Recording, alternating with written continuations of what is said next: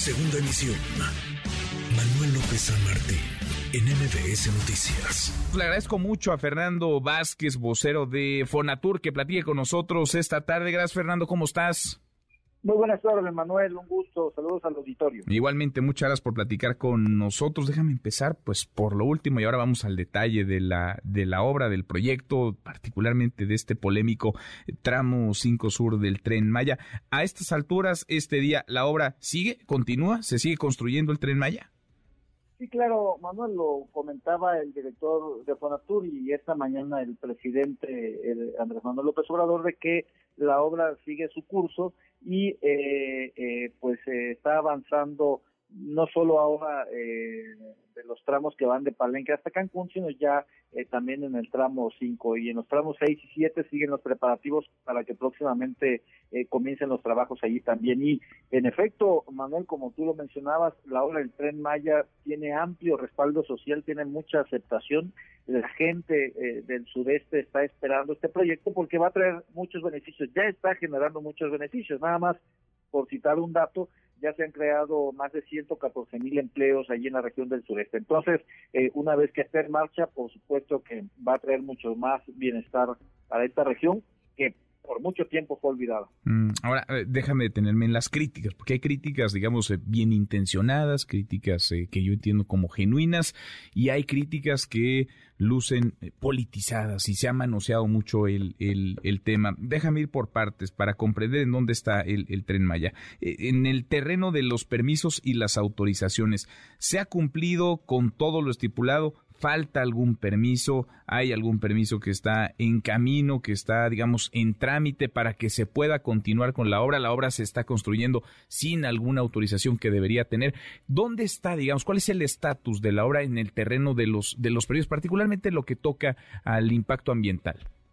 Eh, sí, Manuel, la obra siempre ha sido legal, continúa siendo legal. Eh, iniciaron los trabajos a partir de un acuerdo eh, presidencial publicado en noviembre del año pasado que permitía justamente comenzar la obra eh, con autorizaciones provisionales. Hubo un criterio jurídico diferente de un juez que determinó que no era suficiente este acuerdo presidencial y que debía presentarse ya la manifestación de impacto ambiental en el caso del tramo 5 Sur. Eh, pues finalmente se completó este trámite ya se cuenta con la manifestación de impacto ambiental autorizada por parte de la Semarnat, ya se le hizo eh, saber, ya está en conocimiento del juez y se está en espera, digamos, de las resoluciones eh, que han seguido su curso allí eh, en estos juicios de amparo. Pero bueno, lo que ocurrió la semana pasada es que el Consejo de Seguridad Nacional determinó declarar la obra del Tren Maya, toda la obra del Tren Maya como de seguridad nacional y a partir de esta decisión fue que reiniciaron los trabajos en el tramo 5 Sur. De seguridad nacional, Manuel, porque una de las facultades del Ejecutivo Federal es impulsar acciones eh, para la seguridad nacional, para la integridad, para la estabilidad del Estado mexicano y una de estas acciones pues tiene que ver con impulsar el desarrollo económico, social y político del país y de sus habitantes, que es lo que significa el Tren Maya eh, que va a generar bienestar para esta región. ¿Qué dirías a quienes señalan que se ha convertido esto en un asunto de seguridad nacional para eh, no detenerse, digamos, o para no detener la construcción del proyecto que algunos han intentado a través de la vía jurídica, legal, a través de la vía de amparos? Es, digamos, es una manera de brincarse esos amparos, de brincarse esos obstáculos, Fernando es que el tema ya ni siquiera es ambiental, Manuel, mm. eh, porque ya eh, eh, existe la autorización de la manifestación de impacto ambiental. ya se hizo todo este trámite, todo este procedimiento, ya hay previstas las acciones, los programas de cuidado del agua, del aire, del suelo, de la vigilancia ambiental. De hecho, la manifestación de impacto ambiental no hay, no es un fin, es decir, no, no, ha concluido un trámite, no, es un punto de partida porque eh, se tiene que cuidar el medio ambiente no solo durante la obra, sino durante la permanencia de la operación del tren, es decir, para siempre. La manifestación de impacto ambiental y el cuidado del medio ambiente es para siempre. Eh, entonces no, no hay un tema pendiente en este sentido, eh, de modo que lo que había ocurrido era que las audiencias eh, del juzgado se han ido posponiendo una y otra vez. eh, seguramente se iba a posponer de nuevo porque entiendo hay vacaciones eh, en el juzgado, entonces eh, se optó, lo explicaba hoy el presidente, por esta vía, ¿no?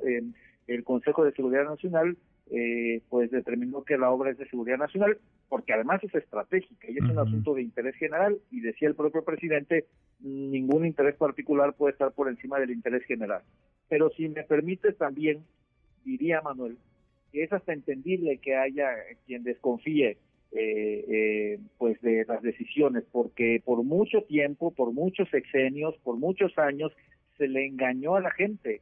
Se decía una cosa desde el gobierno y se hacía otra, eh, se hacían jugosos negocios, había corrupción y desde luego México también se convirtió en el país de las obras sin concluir. nada más hay que ver el dato de centenas de hospitales y centros de salud que quedaron a medio terminar y que esta administración ha ido concluyendo. Eh, eh, pero eh, hay razones pues muy probadas para decirle a la gente que puede confiar en el gobierno federal. Ahí está el aeropuerto Felipe Ángeles, ahí está la refinería Dos Bocas ya en periodo de pruebas eh, los compromisos se están cumpliendo y el tren Maya también se va a concluir y se va a inaugurar en diciembre del 2023. Diciembre de 2023, esa, esa es la fecha. Ahora, Fernando, después de revisar, analizar, platicar con las comunidades, ¿ustedes están convencidos de que el trazo del tren Maya es el mejor, digamos, la ruta por donde se está edificando, se está construyendo este proyecto es la óptima, es la mejor, no había una mejor? Es la ruta eh, más adecuada. De hecho, en la manifestación de impacto ambiental eh, se declara a este trazo eh, como viable ambientalmente y no solo eso, sino que la obra del tren va a ayudar a que comience a revertirse el deterioro histórico ha habido del medio ambiente en el sureste mexicano. Nada más para poner un dato, de los años 70 y 80 del siglo pasado, desde el gobierno federal, imagínate Manuel, se emprendió un programa nacional de desmonte. Oficialmente se impulsaba talar la selva en el sureste para meter la ganadería extensiva. Mm. Eh, ha habido mucho daño al medio ambiente eh, allí en el sureste mexicano y esta obra, eh, pues que además viene acompañado de, rescate del patrimonio arqueológico, de programas ambientales como la reforestación de 400 mil hectáreas, eh, de un gran eh, beneficio ya para las comunidades por donde pasa el tren. Además de todo esto, eh, pues esta obra va a permitir el ordenamiento territorial y va a empezar a revertir este deterioro histórico. Bien, pues es una obra sobre la que se ha dicho mucho, ha habido polémica, por supuesto, y seguramente la seguirá viendo, por eso vale la pena escuchar, escuchar la, la posición y la información con la que ustedes cuentan. Fernando, te agradezco, te agradezco mucho estos minutos. El agradecido soy yo, Manuel. Muchos saludos al auditorio. Gracias, muy, muy buenas tardes. Noticias.